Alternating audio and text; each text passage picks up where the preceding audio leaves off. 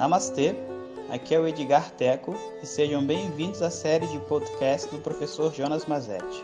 O nosso tema atual é Uma Introdução ao Estudo Tradicional de Vedanta.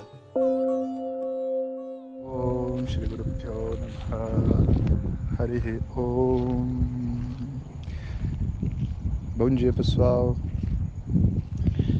Então, contando sobre a minha volta para o Brasil e já quero deixar claro que eu não vou continuar contando essa história até o dia de hoje, porque não faz sentido nenhum. Né? Eu, a, a, ideia era contar esse período inicial, então eu vou contar um pouquinho de como foi meu regresso ao Brasil e, e o início do Instituto. E depois disso, né, a gente interrompe o podcast por algum tempo, até porque está chegando o carnaval e tudo mais. Vai começar um ciclo novo de turma regular no Instituto, em março, então é, eu acho que é um bom momento para fazer uma pausa. Mas, é, por enquanto, né, eu tinha um plano voltar para o Brasil. E para falar a verdade, esses planos eu já assim, fui bolando aos poucos. O próprio Swami Dayananda, antes de eu ir embora, a gente sentou juntos e conversamos durante algumas horas né, as ideias sobre o que fazer, como fazer, o que, que ele achava que era bom.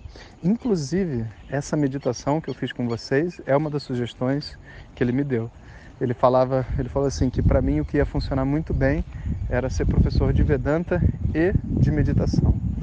Quando eu cheguei, eu não cheguei fazendo meditação, nem levei isso em consideração, sabe?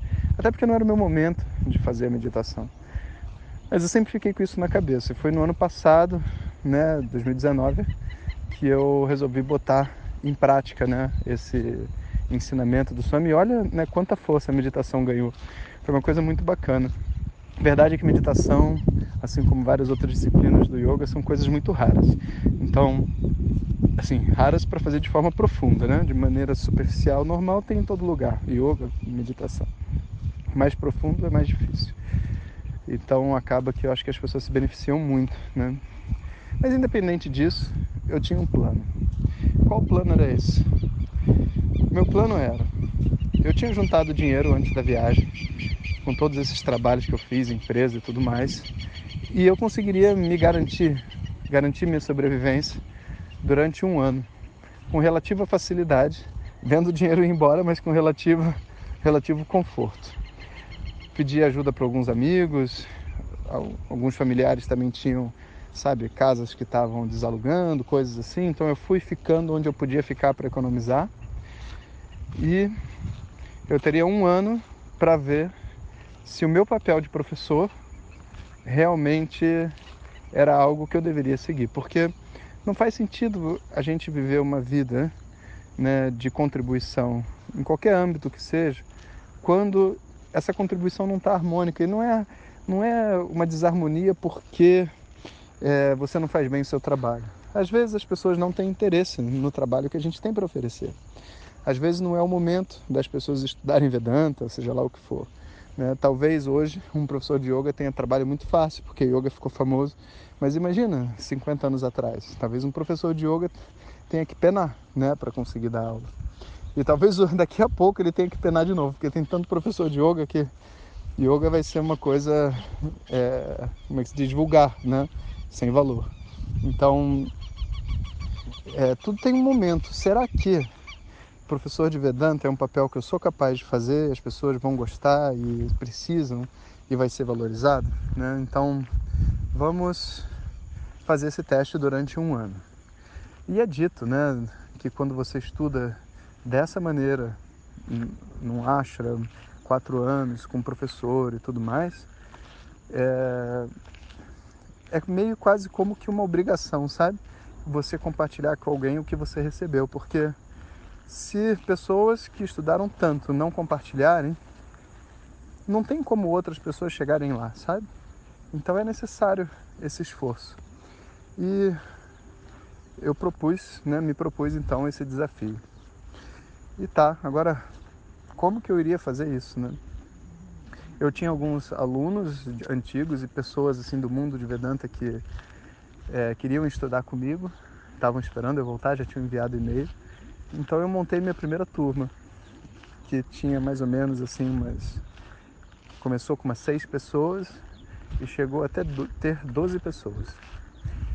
E eu dava aula presencial de manhã lá em Laranjeiras, no Rio de Janeiro. E além disso, eu espalhava o verbo, né? Onde eu ia e que tinha alguém interessado, eu falava sobre Vedanta na expectativa, né, de se conectar com essas pessoas e de poder começar um trabalho novo.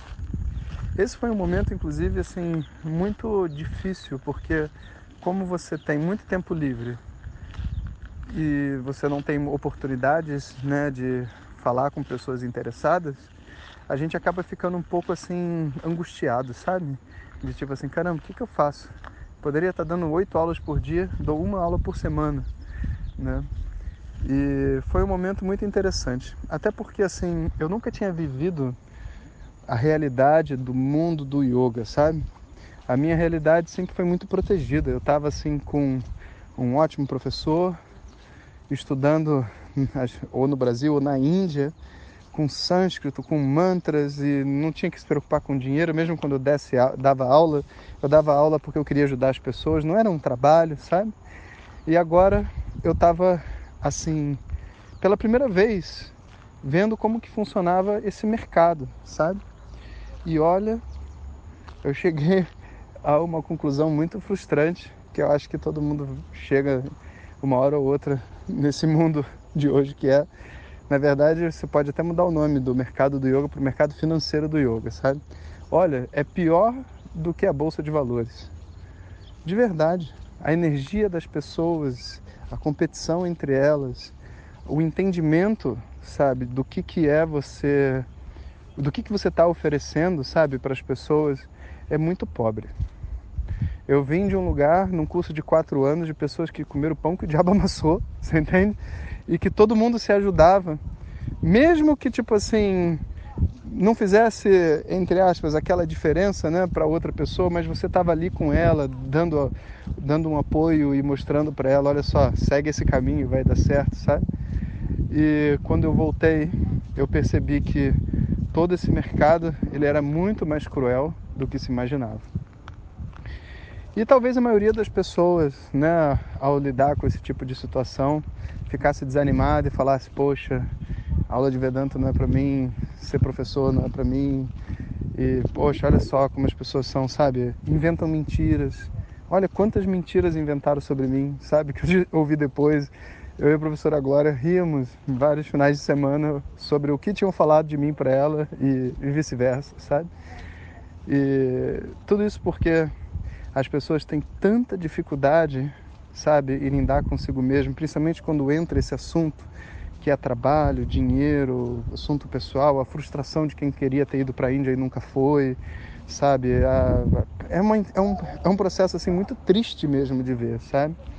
E no final das contas, talvez das 30, 40 pessoas que eu conhecia antes de ir para a Índia e que eu achei que, né, que todo mundo ia me receber e se conectar comigo, foram poucos, você conta na mão, como o Eric Schultz lá do Naradeva, o Vicente Morrison em São Paulo, sabe, Adrian, outros amigos, assim que eu não quero nem ficar falando os nomes no risco de esquecer alguém que tenha sido importante, sabe? Professora Ângelo, foram poucas pessoas que realmente chegaram para mim e falaram assim: Jonas, você voltou? Poxa, cara, vem aqui dar uma palestra. Tipo assim, você não tá, né, só para as pessoas te conhecerem. Era como se o mundo tivesse ficado desértico agora e eu fosse um competidor do mundo do yoga. então, todo mundo começava a me tratar de um jeito muito estranho. Alguns criticavam aquilo que eu fazia, sabe? E depois faziam a mesma coisa, sabe? Numa tentativa de, de sei lá, de ganhar mercado. Era uma coisa muito louca, cara. E foi muito decepcionante para mim, né? Aí eu lembro que eu sentei com a professora um dia e falei: Claro, eu já voltei aqui faz um mês e eu vejo as pessoas e esse movimento inteiro. Achei que eu ia vir fazer parte de um grupo né, de pessoas estudando. E agora eu vejo que, que não, que tipo assim, na verdade, entre aspas, essa ideia de que existe um grupo estudando e que as pessoas se juntam numa comunidade, ela não é verdadeira, né? E estou me sentindo muito só muito só diante de tudo isso. Eu só não estava sofrendo, mas eu estava me sentindo só, não era o que eu queria sentir. E ela falou assim: bem-vindo né, de volta ao Brasil. E eu, eu me sinto só há 30, 40 anos. Porque de verdade, quando você escolhe por esse caminho de ser professor, no mundo ignorante que é hoje, você tem que estar pronto para andar só. Se, se alguém quiser andar com você, como a professora fez, porque tipo assim, ela não precisava, entre aspas, me apoiar nem nada disso, mas ela sempre me apoiou desde o primeiro dia. Alguns poucos amigos, né, também, que, e outros que eu fui ficando mais íntimos nessa jornada, sabe, também sempre me apoiaram. Então, no final das contas, né, a gente não tem uma grande comunidade, mas eu tive poucas pessoas de muito valor que estiveram ali e acreditaram no meu trabalho. E eu vou dizer que talvez essas pessoas foram assim a condição determinante para eu ter decidido ser professor de Vedanta e ter acreditado nisso, sabe? E como eu disse, talvez a maioria das pessoas tivesse desistido. Mas eu já passei por tanta coisa nessa vida assim de mercado financeiro e tudo mais e etc, que eu falei para mim mesmo, cara, isso não vai ficar assim. Isso não está correto, sabe? E se é para jogar a regra do jogo, então, então eu vou jogar essa regra do jogo direito e vou usar tudo que eu sei para fazer esse conhecimento funcionar e dar certo. E aí eu tive um novo plano. Conto para vocês amanhã.